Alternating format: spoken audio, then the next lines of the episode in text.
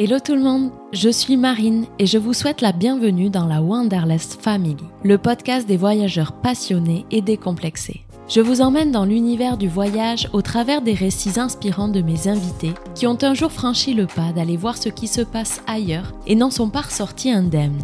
Quel sens le voyage donne-t-il à notre existence? Comment peut-il chambouler une vie et transformer notre vision du monde, des autres et de nous-mêmes?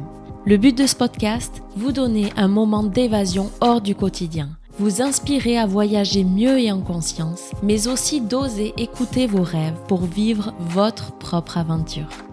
Belle écoute Cette semaine, interview croisée de Simon et Léa, alias les Foxtrotters. Qui n'a pas rêvé de partir en van trip en quête de liberté, d'aventure et de simplicité? Eh bien, c'est ce que Léa et Simon ont fait et vont nous raconter. Léa a 25 ans, organisée, perfectionniste et terre à terre, elle a fait des études de communication. Quant à Simon, c'est le créatif du couple. Il aime les jeux vidéo et tout ce qui touche à la création visuelle. En couple depuis le lycée, ils décident en 2018 de faire une année de césure pendant leurs études en partant 7 mois à l'autre bout du monde, en Nouvelle-Zélande. Sur place, ils achètent un van, alternent entre voyage et travail et testent le woofing, une vraie révélation pour eux. Cette première expérience de voyage lointain leur a ouvert les yeux sur le monde, sur une autre culture, permis de faire des rencontres incroyables et de tester un nouveau mode de vie. La van life les a connectés à une vie plus simple, plus proche de la nature et plus axée sur les expériences que sur les biens matériels. Ils reprennent ensuite leurs études en master tout en réfléchissant à un nouveau voyage dès la fin de leurs études. Et c'est en 2021 qu'ils repartent sur les routes, toujours en van, pour faire un tour d'Europe cette fois, mais en réalisant eux-mêmes la partie conception et aménagement de A à Z. Ce tour d'Europe se résume en quelques chiffres à 10 mois de voyage, 45 000 km parcourus en van, 1900 à pied et 29 pays découverts. Ils créent un compte Insta une semaine avant la Nouvelle-Zélande et évoluent à la création d'un blog au début de leur tour d'Europe pour le documenter. Léa à la rédaction et Simon à la création visuelle. Depuis la fin de leur tour d'Europe, ils se sont réinstallés à Paris et travaillent tous les deux dans leur domaine de prédilection en CDI, avec d'autres rêves d'aventure plein la tête. Dans cet épisode, ils reviennent ensemble sur ces deux voyages en van pour nous partager leurs ressentis, les étapes et conseils, de l'achat à la conception et à l'aménagement de leur van, de leur vie de couple aussi à l'épreuve de la proximité et de leur coup de cœur et galères. Belle écoute. Salut Simon, salut Léa, comment ça va? Bonjour Marine. Bonjour, ouais ça va et toi? Nickel, merci. Je suis ravie de vous avoir aujourd'hui. C'est une première pour moi d'accueillir un couple de voyageurs, donc euh, merci d'avoir accepté mon invitation. Alors pour commencer, est-ce que vous pouvez vous présenter mutuellement? Euh, Simon, tu vas présenter Léa et Léa Simon, euh, nous dire un petit peu voilà qui vous êtes. Ouais, bien sûr. Bah, Léa, Léa elle, a, elle a 25 ans cette année. Elle a fait des études de communication. Elle travaille actuellement sur Paris en agence de publicité et euh, voyageuse dans l'âme euh, depuis très jeune, plus jeune que moi. Elle a commencé à voyager très tôt. Et voilà, on s'est rencontrés tous les deux au lycée et, et voilà. C'est vrai qu'on s'est rencontrés tôt. Euh, bon, je vais parler de Simon. Euh, donc euh, Simon, il a 26 ans. Euh, on s'est rencontrés euh, très tôt, donc il y a 9 ans au lycée. On avait 17 et 18 ans respectivement. Il a fait des études dans l'art, dans la création graphique. Il a une grosse appétence euh, pour la vidéo et il aime aussi beaucoup le jeu vidéo.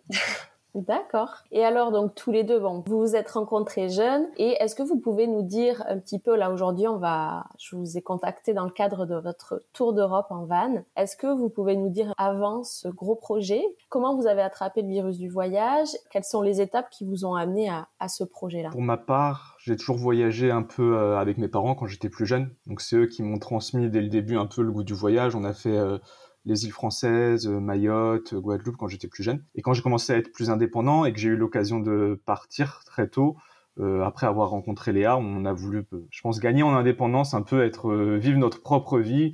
Et on s'est dit assez rapidement, bah, on va partir à l'autre bout du monde en fait. Et on a commencé avec la Nouvelle-Zélande une fois qu'on a été diplômé de notre licence 3. D'accord. Pour Léa, c'est arrivé un peu différemment, je pense. Pas tellement différemment. C'est mes parents aussi. Mon frère, on a beaucoup voyagé, notamment mes parents, ils avaient acheté un camping-car.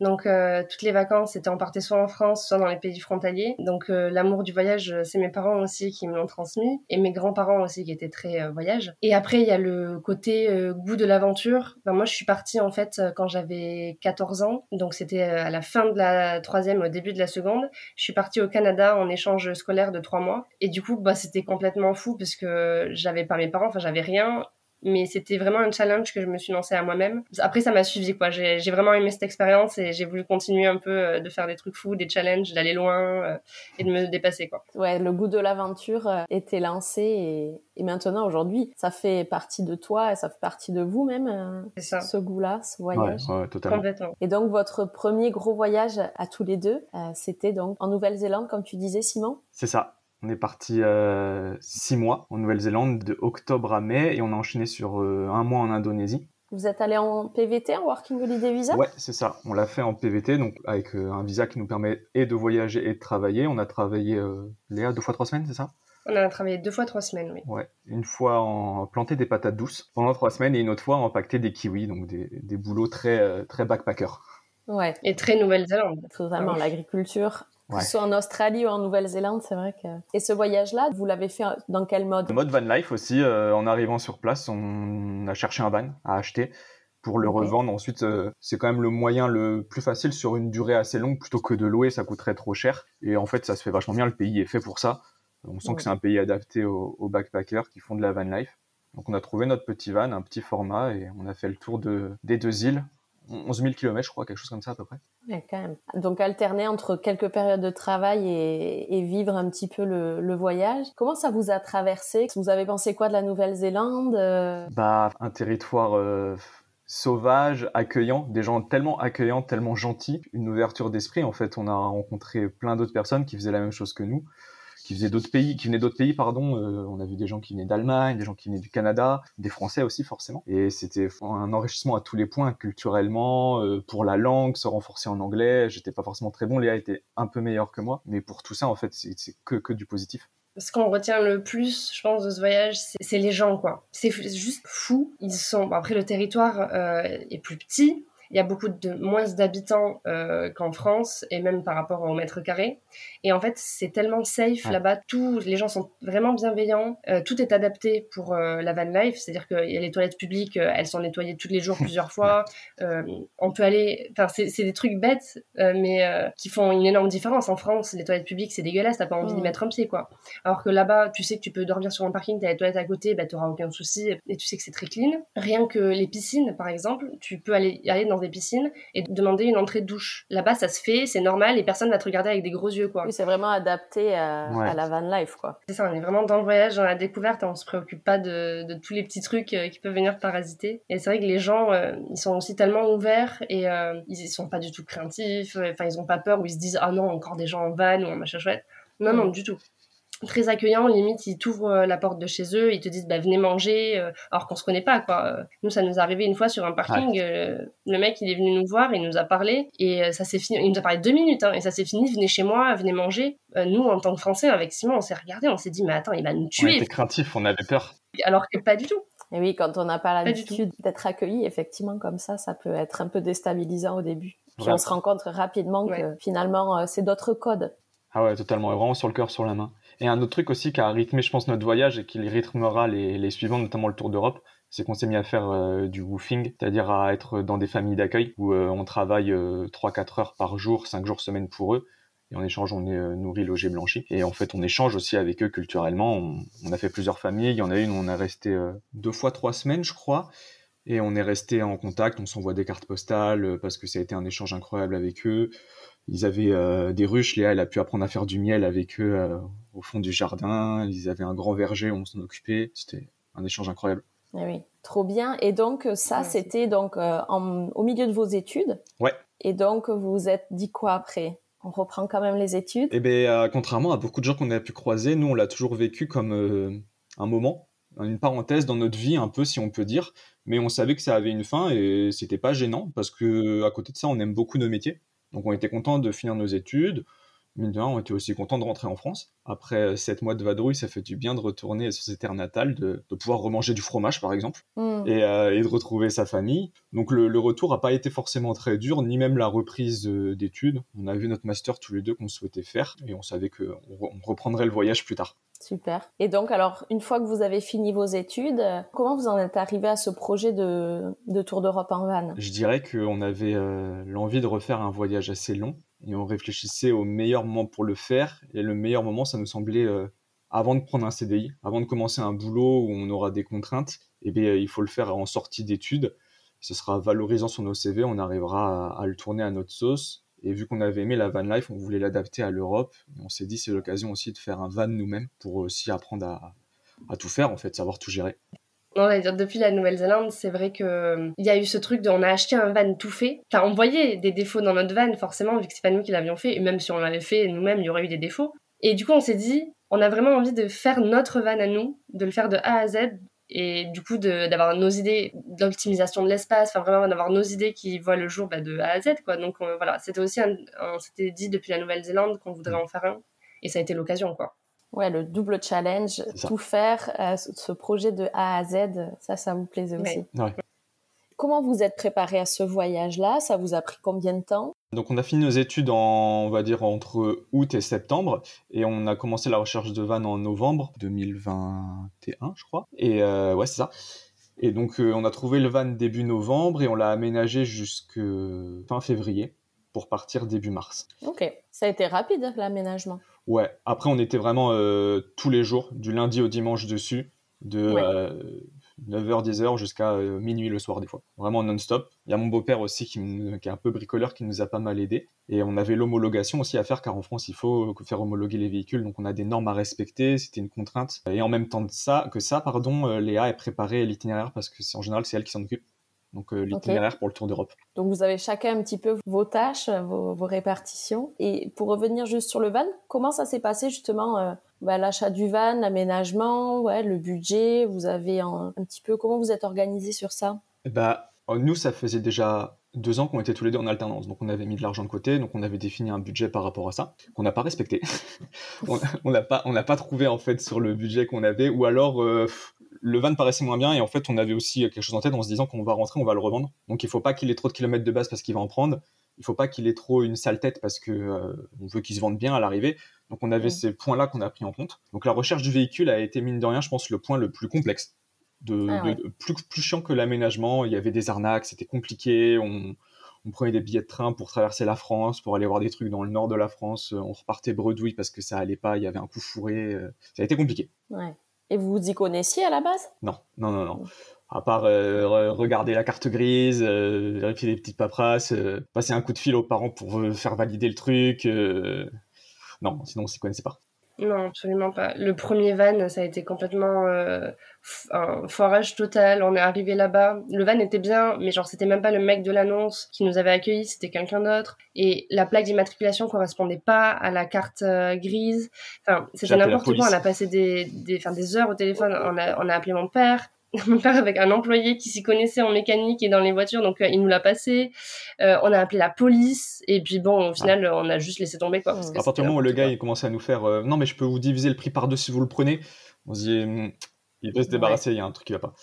Ouais. Et donc du coup cette partie-là, donc finalement comment vous avez trouvé votre van alors? Et eh Finalement on l'a trouvé côté euh, de base tous les deux on est d'originaire du sud-ouest on va dire pour simplifier donc euh, autour de Pau Tarbes et finalement on l'a trouvé dans ce coin-là. Au moment de nos recherches on était encore sur Paris. Et donc on allait voir euh, bah, justement à Lille dans le nord et tout. Et puis une fois on a vu une annonce dans le sud. Et on s'est dit bon on va redescendre chez nos parents et aller voir l'annonce en même temps. Et c'était pas le bon celui-là puisqu'il était tout rouillé. Et quelques semaines après c'est là où on a dit faut qu'on monte un peu le budget parce qu'on s'en sort pas.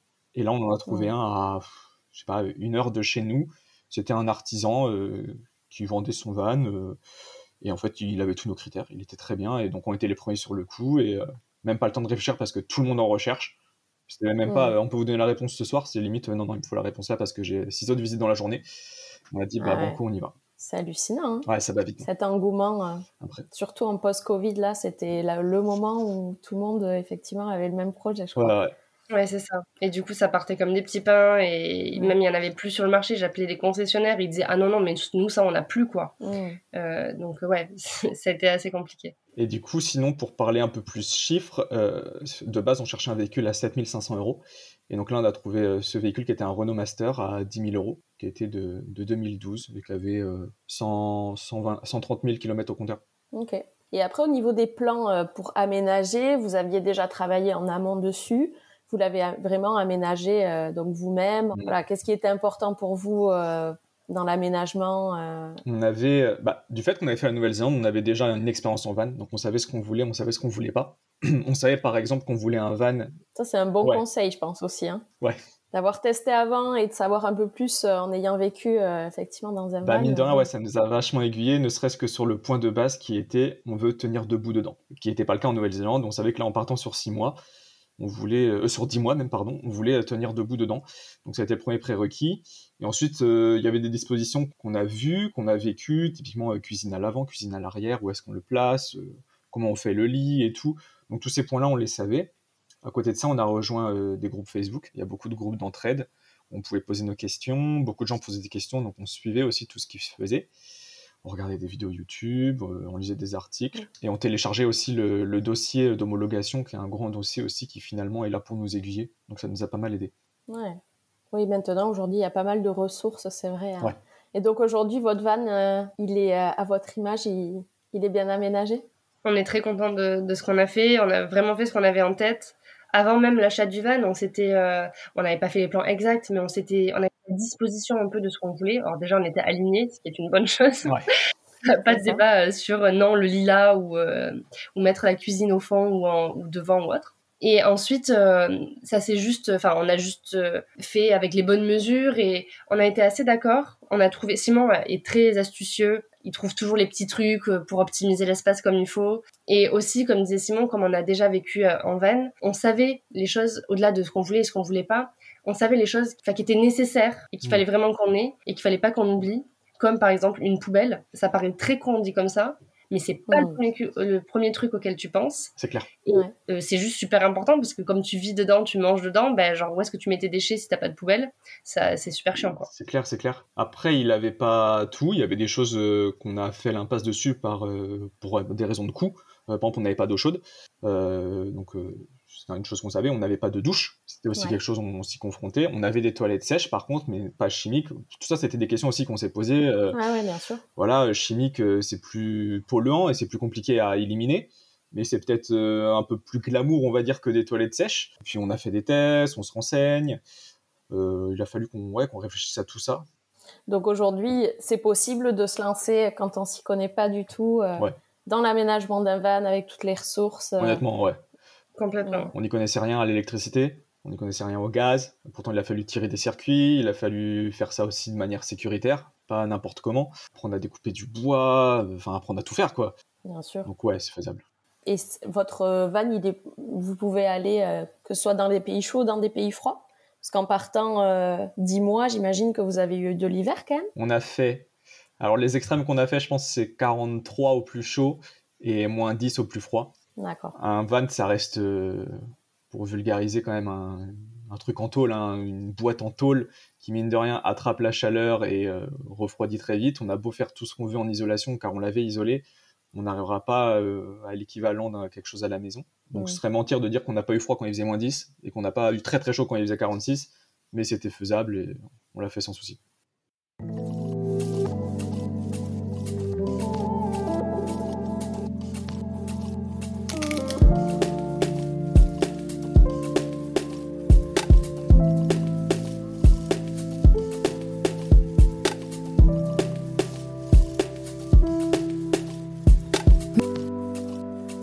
Alors, une fois toute cette partie, donc logistique, on va dire l'achat, l'aménagement euh, fait, euh, le budget, bon ben voilà, ça c'était ok. Léa, c'était ta partie, ça, cet itinéraire, comment vous vous êtes organisé euh, pour le choisir, par, par où on commence et voilà, qu'est-ce qui était important pour vous de voir, ou vous vous êtes laissé une part aussi de d'aléas, de, où vous étiez plutôt vraiment très planifié. Quel était l'objectif derrière en termes euh, vraiment itinéraires et qu'est-ce que vous aviez envie de voir à tous les deux?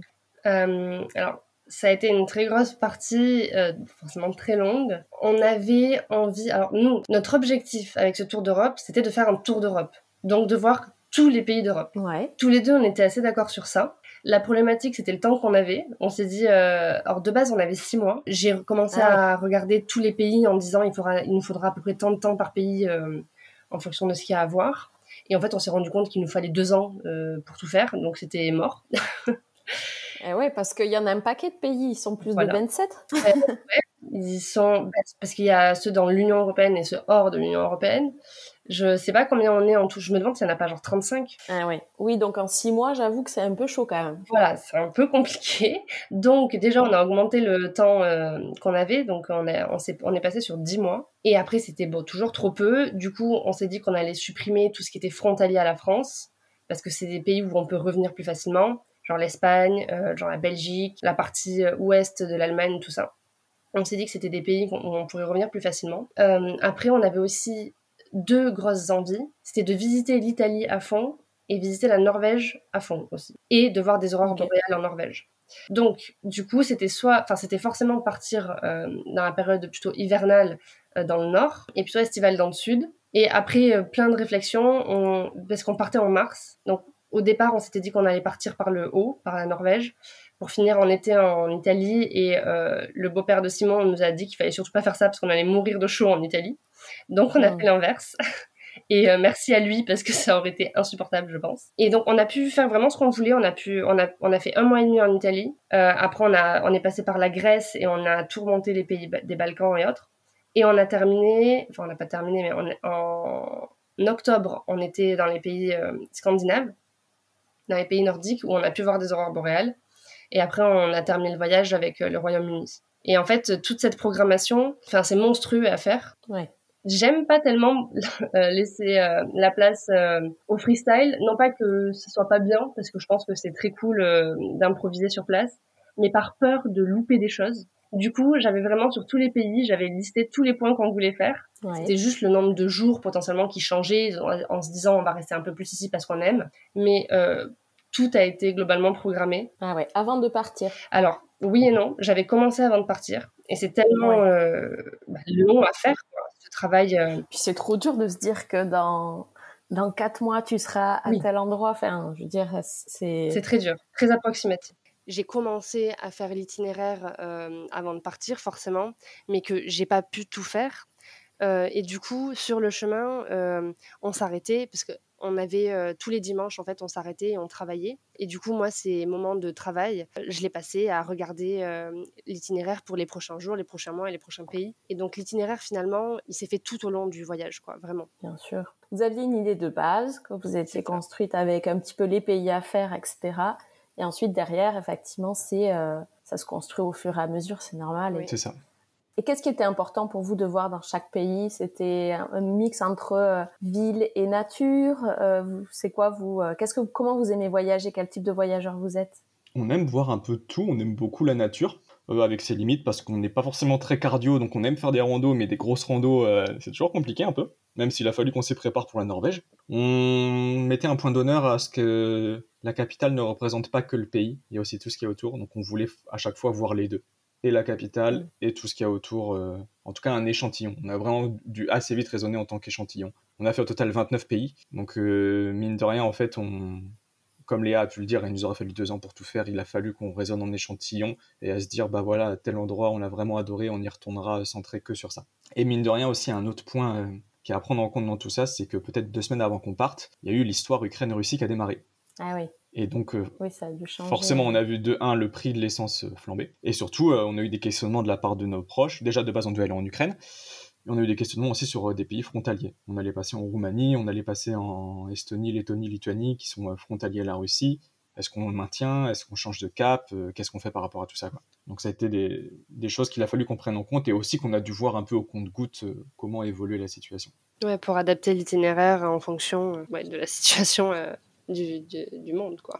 Bien sûr. Et comment ça vous euh, ça vous a traversé alors ce road trip, ce van trip? Euh, J'imagine qu'il y a une diversité entre les pays du Nord et les pays Ouais. un petit peu plus de l'Est. Enfin, la diversité des paysages. euh, Vous vous êtes dit que finalement, est-ce que ça a été très dépaysant Vous qui avez fait la Nouvelle-Zélande, voilà, comment ça vous a traversé? Est-ce que vous êtes content d'avoir vu l'Europe finalement plutôt que d'être parti très loin? Ouais, on est content d'avoir vu toute l'Europe, je pense. C'était des paysans culturellement, pas forcément en température ou en climat là-dessus c'est relativement pareil que la France, donc là-dessus on n'était pas trop perdu. Mais par contre culturellement, ouais, on a eu, euh, on a senti des influences euh, même de religion euh, plus musulmanes dans les pays des Balkans, totalement différentes dans les pays du Nord, l'architecture, les langues aussi. On s'est confronté au, cyrillique, à plein de choses. Les panneaux, c'est compliqué. Mais non, c'était une expérience, on regrette pas du tout. On est hyper content d'avoir vu toute l'Europe. C'est un continent tellement riche, je pense. Et puis on est passé euh, de pays des Balkans où certains on se rend compte que c'est très pauvre et on on se dit pas forcément que peut y avoir des pays aussi pauvres, euh, enfin des pays ou au moins euh, des populations dans ces pays qui sont pauvres. On a vu un bidonville en, en, Slovaquie. Je pensais pas qu'il y avait des bidonvilles en Europe, quoi. Enfin, c'est pas des trucs qu'on apprend forcément à l'école on se dit que c'est hors de, l'Europe, mais non, ça existe. Euh, donc on se rend compte quoi de la réalité de, de, ce qui existe vraiment euh, dans notre, euh, sur notre continent. Et après, on est aussi passé par des pays riches, forcément, comme la Suisse, comme la Norvège, enfin les pays scandinaves. Enfin, c'est des, même au sein de l'Europe, il y a d'énormes disparités, et que ce soit en termes de paysage, de culture, d'argent.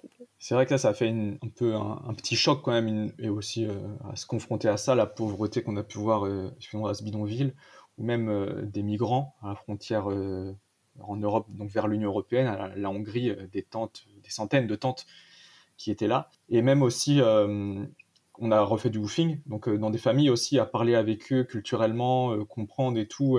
Voilà, on se rend compte de la chance qu'on peut avoir en France. on a vu des familles anglaises qui nous parlent des problèmes de leur retraite à eux, qui sont bien plus compliqués que les nôtres. Ou des familles en Slovénie qui se préparent tous les jours à, à une potentielle invasion russe et qui sont vraiment euh, prêts à prendre les armes et à aller au front. Quoi. En Lettonie, pardon, en Lettonie, Simon, pas en Slovénie. En Lettonie, pardon, ouais.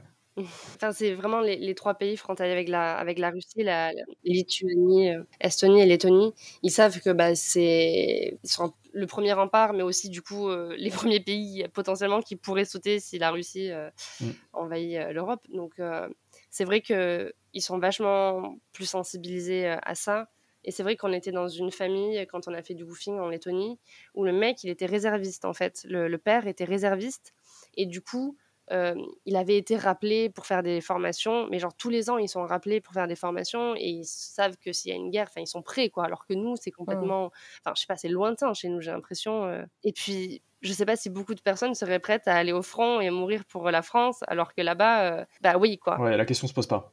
C'est assez impressionnant. Et dans tous ces pays, alors que vous avez euh, traversé, par le moyen donc euh, du van, serait quoi votre top 3 un petit peu euh, de ces pays qui, qui, vous ont le plus marqué, qui vous ont le plus plu? Et à contrario, les pays un peu plus galères peut-être?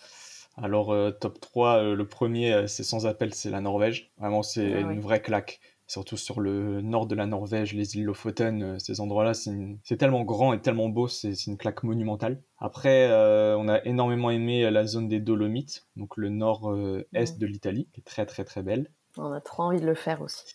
Ah, c'est magnifique. On l'a fait euh, sous la neige, il faut qu'on le revoie en été, je pense, sous toutes les saisons. On a beaucoup aimé l'Écosse, c'était très chouette, l'île de Skye, et, et les météores, le centre de la Grèce, qui était magnifique des grosses destinations quand même plutôt nature finalement. Ouais.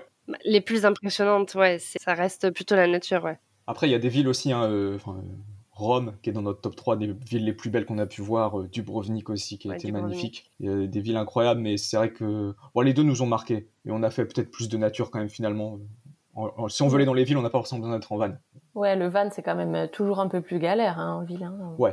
Faut pas se leurrer.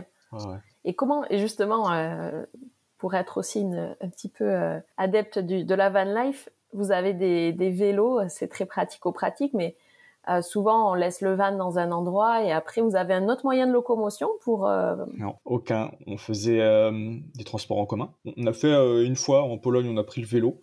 Mais finalement, c'était pas si pratique que ça. Il fallait qu'on le garde toujours avec nous ou quoi. Donc, les transports en commun nous vont très bien et on, faisait à pied ensuite. On, s'arrangeait toujours à, essayer de trouver des places pas trop loin. Le, tips de là-dedans, c'est euh, l'application Park Fortnite, mm. euh, qui est vraiment un incontournable qui nous a servi à trouver toutes nos nuitées. et voire même notamment pas mal dans pas mal de pays de villes pardon d'Italie on prenait des, certains parkings avec gardien, parce qu'il y avait souvent des échos euh, qui avaient des problèmes de vannes qui étaient cassés ou quoi. Donc en fait, quand on arrivait dans des grandes villes ou quand on le sentait pas, on allait plutôt avec un truc qui avait, où il y avait une caméra de surveillance ou alors un gardien. Et pour finir, du coup, là, euh, sur, euh, vous m'avez donné un petit peu les pays, un petit peu top 3 à faire. Et est-ce qu'il y a des pays, du moins en van, qui sont un peu plus galères? Personnellement, enfin, je pense que Simon est d'accord avec moi. Je trouve que la Suisse n'est pas, pas pas adaptée, mais je pense que les gens quand ils voient un van ou un camping-car, ils sont vachement plus réticents parce qu'ils savent que c'est des étrangers et je pense qu'ils n'aiment pas trop non plus être dérangés, voir les touristes partout. Donc c'est vrai que l'accueil en Suisse, pour nous, n'a pas été top. Mm.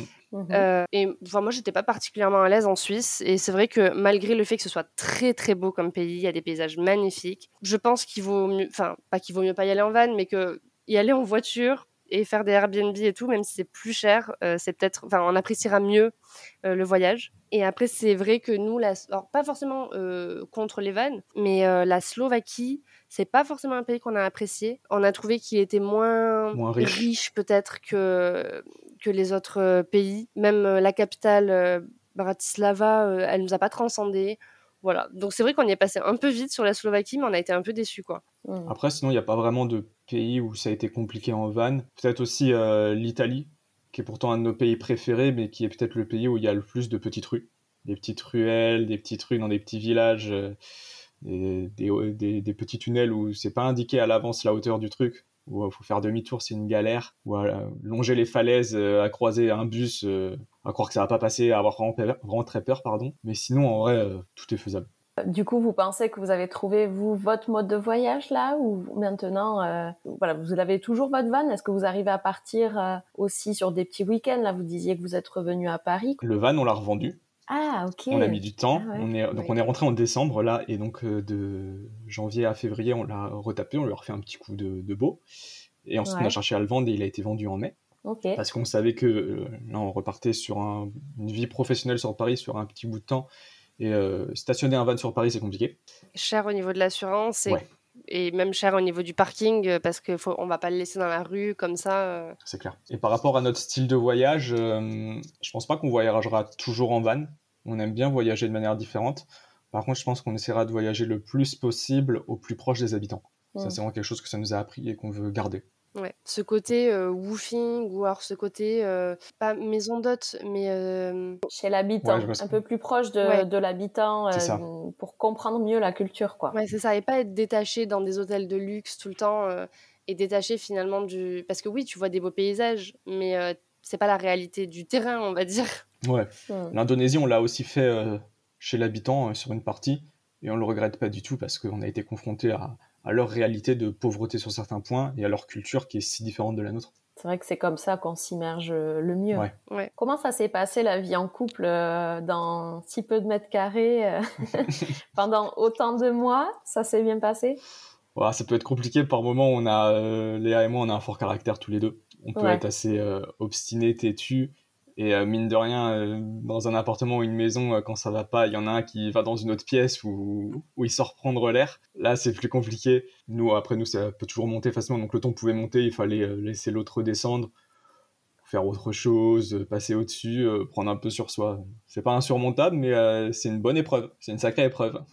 Complètement. On l'a fait, on y, a, enfin, on y est arrivé. Il y avait des jours où on s'engueulait et surtout le pire, c'est quand on s'engueule quand on conduit et quand on est en, vraiment quand on est en voiture parce que là, il n'y a pas d'échappatoire. Mais bon, euh, ça se passe, euh, ça s'est passé et on est toujours ensemble, donc ça se fait. Ouais. Passe même déjà euh, le côté aménagement aussi. Avant, c'était déjà une épreuve en soi.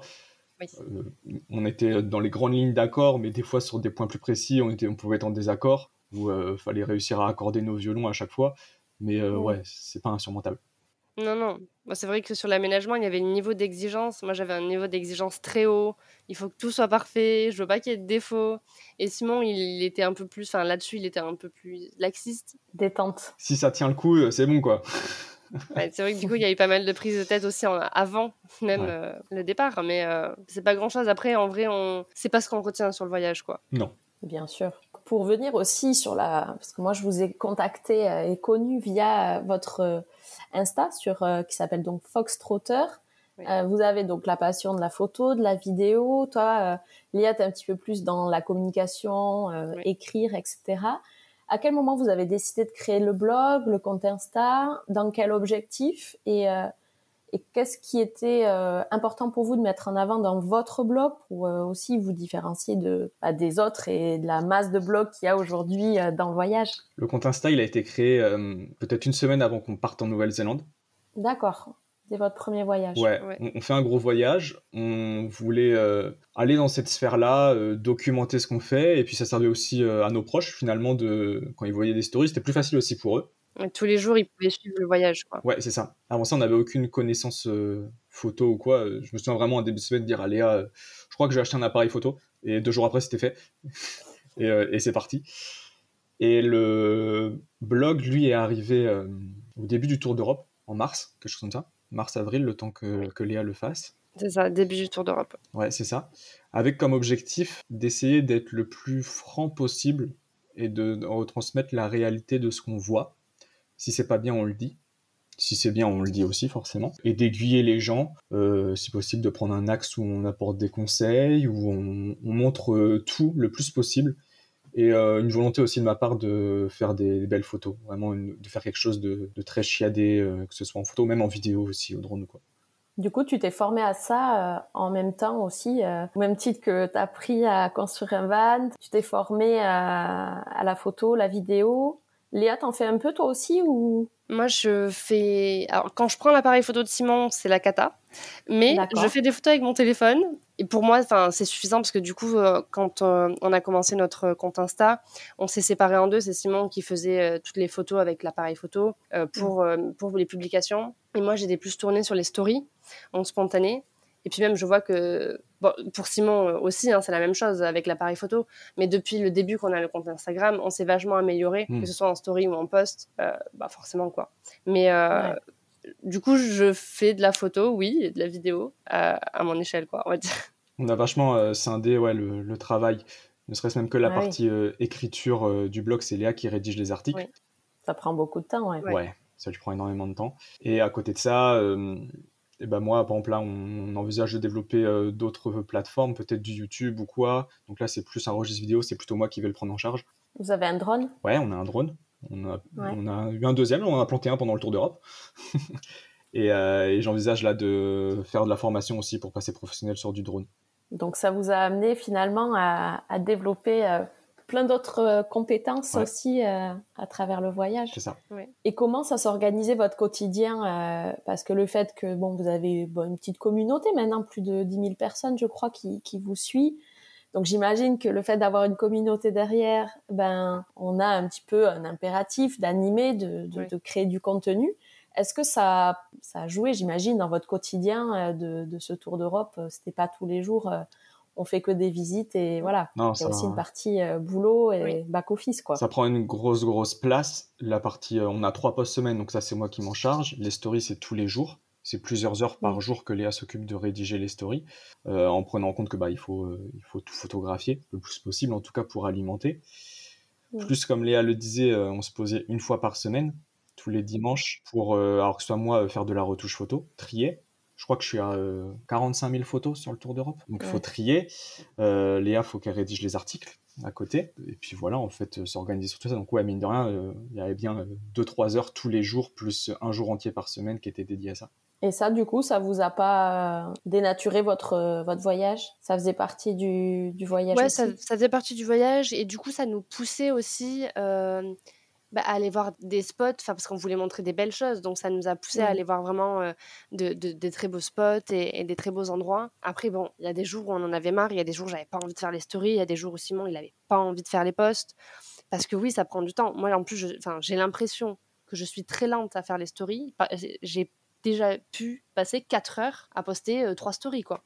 Mmh. Et même moi, j'arrive pas à comprendre euh, comment je peux y passer autant de temps. Mais quand je suis dessus, mmh. euh, je sais pas, il y a l'histoire à raconter, j'ai pas juste envie de poster une photo.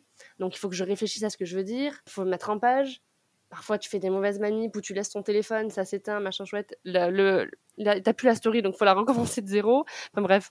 donc oui, oui, c'est prenant. Il y a des jours où on en avait marre. Mais après, globalement, je, je, trouve que ça nous pousse à aller toujours plus loin, quoi. Mm. Je dirais que le plus dur, c'est plutôt euh, là en ce moment. quand on est hors voyage, qu'on est rentré, qu'il faut qu'on arrive à maintenir le tout à flot sans avoir trop de contenu finalement. On sent que les, stats, l'audience chute parce que bah, on n'est plus en voyage et on a d'autres choses à faire et on a beaucoup moins la motivation.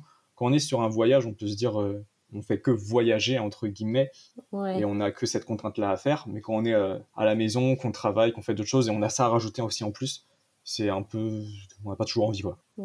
Et oui c'est ça il faut gérer aussi le, retour où là vous avez repris tous les deux une activité professionnelle euh, classique. Léa oui depuis peu moi pas encore je reprends en septembre. D'accord, ok. Et donc là, votre projet, c'est quoi? De rester un petit peu là sur Paris, de remettre les finances peut-être? De remettre des finances, de d'avancer dans nos métiers aussi, donc de s'épanouir un peu plus dedans, pour euh, refaire des petits voyages par-ci par-là et peut-être refaire un gros voyage euh, d'ici 2-3 euh, ans. Ouais, on a deux gros voyages qu'on a envie de faire. On a envie d'aller au Canada en Working Holiday Visa on a jusqu'à 35 mmh. ans, donc euh, c'est cool, ça laisse un peu de marge. Et on a envie aussi de faire le Japon sur euh, plus d'un mois, quoi, pour vraiment euh, découvrir le pays mmh. dans sa globalité, avec les campagnes, enfin pas que la ville, quoi, aussi le côté campagne, le côté culturel, le côté temple, tout ça. Ah, génial, ça c'est vos deux gros projets. Les deux gros à venir, ouais, c'est ça mais bon, qui peuvent pas venir de suite parce que du coup, si on travaille, nous, on n'a pas les congés de suite, puis il faut que l'argent revienne aussi euh, sur les comptes euh, petit à petit. Donc euh, ouais, ça sera pas de suite, mais c'est, on a envie. Il faut hein, des projets. Ouais.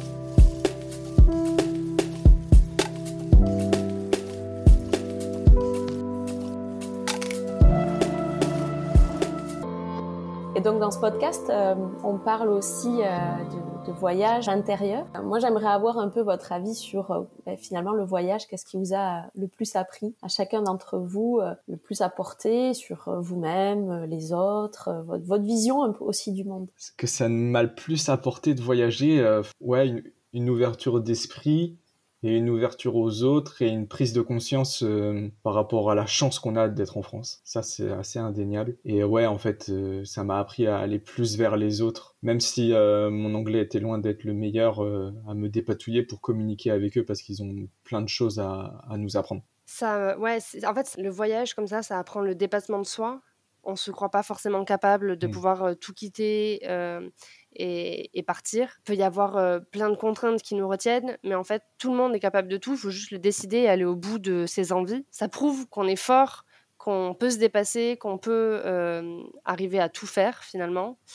C'est vrai que ça apprend aussi beaucoup de choses, euh, le contact avec les autres, l'ouverture aux autres. On voit énormément de, de cultures différentes. On voit la richesse du monde, des pays dans lesquels on est. Et ça donne envie juste d'en voir plus finalement et de se dire euh, on a tellement de choses à découvrir encore. Enfin, les gens qui n'ont jamais voyagé, en fait, je trouve ça très triste parce que, bon, eux, je pense qu'ils s'en rendent pas compte, mais ils passent à côté de tellement de choses et ils sont tellement enfermés et ils n'ont pas de vision. Euh, enfin, ils ont leur vision, mais. La vision, oui, des médias ou. C'est ça. Effectivement, de ce que qu'on leur montre. Qui n'est pas toujours la C'est tellement dommage. Ouais. Et je pense aussi ça apporte euh, de l'autonomie, une très très grande autonomie et en fait de faire face à la vie.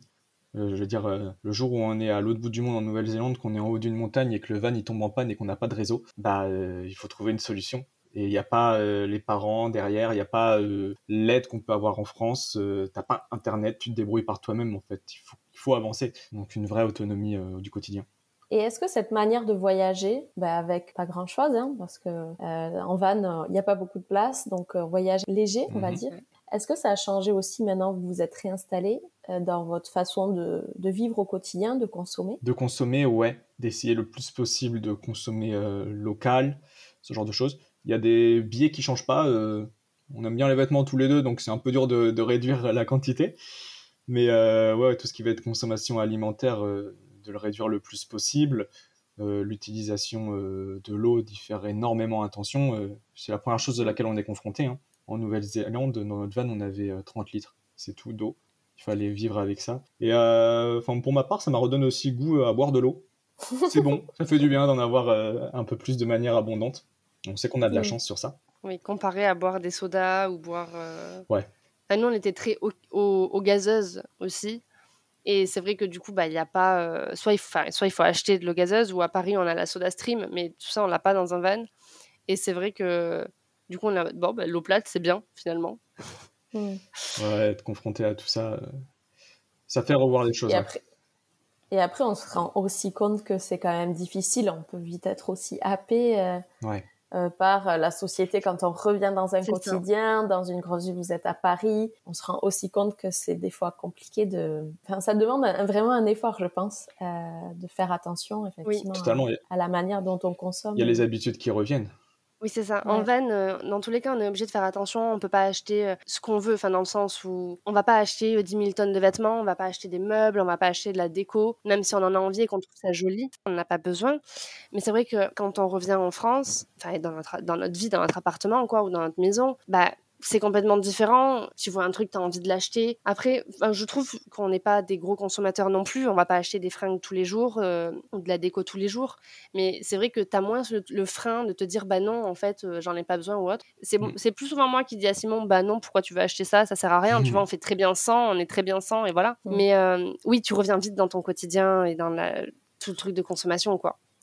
Et euh, si vous aviez un peu quelques mots pour euh, qualifier votre expérience van life, vous diriez quoi? Bah, La van life, euh, c'est l'incarnation même selon moi de l'indépendance d'être vraiment de la liberté, d'aller où on veut, c'est être plus proche de la nature, c'est, je sais pas, c'est pouvoir se, se, réveiller un matin, sortir du van et voir un, un élan à 50 mètres du van qui est, qui est là et qui nous regarde, c'est pouvoir euh, à minuit euh, ouvrir la fenêtre du van et voir une aurore boréale au-dessus de sa tête, c'est euh, avoir limite les pieds dans l'eau au bord de la mer, c'est tout ça. La van life, c'est le côté liberté, c'est le côté nature, c'est le côté économie aussi, parce que quand tu voyages, quand tu as un travail et tout, bah, tu vas voyager en train, tu vas voyager en avion, tu vas louer un Airbnb ou alors tu vas prendre une chambre d'hôtel. Bah, tout ça, ça a énormément de coûts et finalement, tu te rends compte que nous, on a fait une semaine en Grèce à Santorin, ça nous a coûté plus cher remis au jour que notre, voyage, notre tour d'Europe parce que c'est une manière de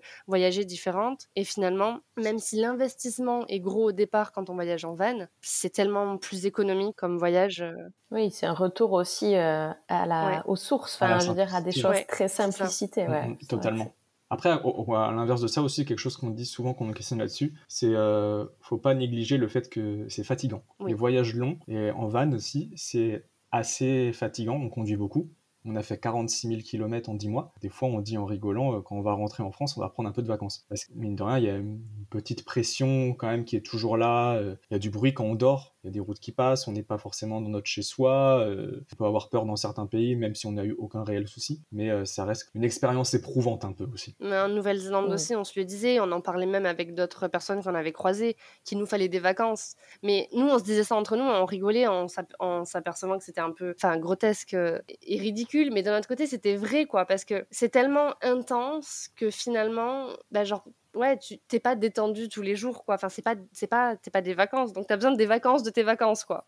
Mais dire ça quand tu reviens à des gens qui ont travaillé, euh, enfin, qui n'ont pas été en vacances, c'est pas possible. ils comprennent, ils comprennent pas, quoi.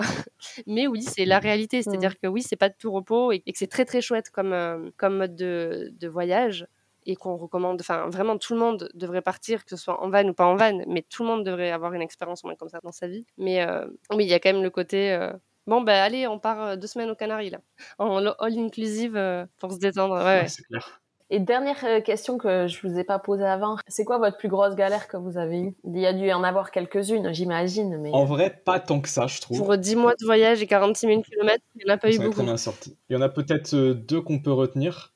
Une qui était mécanique. Euh, on traînait un mm. bruit sur le van depuis euh, un mois, toute l'Italie, où euh, quand on tournait dans les virages, ça faisait un sale bruit et on, était en mode mais non, ça va passer, ça va passer. On a fait la Grèce avec et arrivé en Bulgarie, on s'est dit bon, faut quand même qu'on aille voir un garage.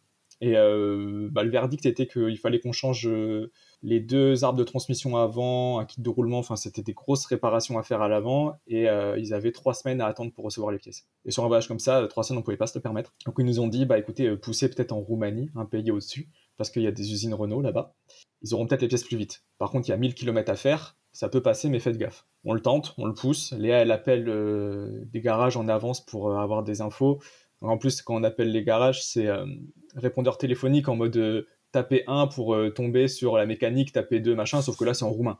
C'est un peu au hasard pour réussir à tomber sur quelqu'un, et finalement, en fait, on est tombé sur une personne adorable qui nous a pris en charge. Le véhicule a été réparé en deux jours, ils nous ont filé une voiture de remplacement, à la fin, ils nous ont tous suivis sur Instagram quand on est parti. C'était des gens avec le cœur sur la main.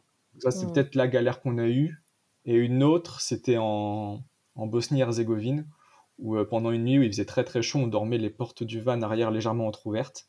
Et on a quelqu'un qui est venu et qui a ouvert les portes pendant qu'on dormait à 2h du matin. Et donc moi, ça m'a réveillé. Donc il y a eu vraiment eu un tête-à-tête avec lui. Ah ouais. Qui a eu peur, cette personne, je pense, et donc qui est partie. On ne sait pas ce qu'elle voulait. On s'est rendormi et une heure plus tard, euh, ça toque fort euh, au van. Ça nous dit open, open, open. C'était la police qui était là et qui nous demande nos identités en pleine nuit, qui demande d'aller à moi euh, le nom de ton père, vite, vite. Et qui vérifie des bases de données, machin bidule. Il se mettait à pleuvoir, on n'a rien compris. Et ils nous ont dit non, c'est bon, bonne nuit. Et ils sont repartis. On n'a pas eu trop de, de problèmes. Ça aurait pu être vraiment pire. Ouais, c'est clair. Top. Bon, mais merci beaucoup en tout cas pour ce beau partage d'expérience. Euh, sur ces deux, deux aventures là que vous avez eues. Euh, et puis voilà, c'était euh, c'était chouette aussi d'avoir vos deux regards un petit peu complémentaires sur sur cette expérience. Bah, merci à toi pour l'invitation. Ouais, merci beaucoup. C'était notre premier notre premier podcast. C'était très chouette comme expérience. Merci merci pour ça. Avec grand plaisir. Je vous souhaite une très belle journée et puis à, à, bientôt hein, pour de nouvelles aventures peut-être. Ouais, merci. Bah bonne journée. Bonne journée. Ciao. Je vous remercie pour votre écoute de ce nouvel épisode de Wanderlust, le podcast. J'espère qu'il vous a plu et que de là où vous êtes, il vous aura permis de rêver et de vous évader un peu. Si vous voulez encore plus d'épisodes, j'ai besoin de vous. Pour soutenir le podcast, rien de mieux que d'en parler et de le partager autour de vous. Je vous invite aussi à vous abonner, à mettre 5 étoiles et même d'ajouter votre commentaire sur votre plateforme d'écoute. Vous pouvez aussi nous suivre sur Instagram pour venir créer ensemble une belle communauté de voyageurs passionnés et décomplexés. Je vous souhaite une très belle journée et à très vite pour un nouvel épisode. Bye bye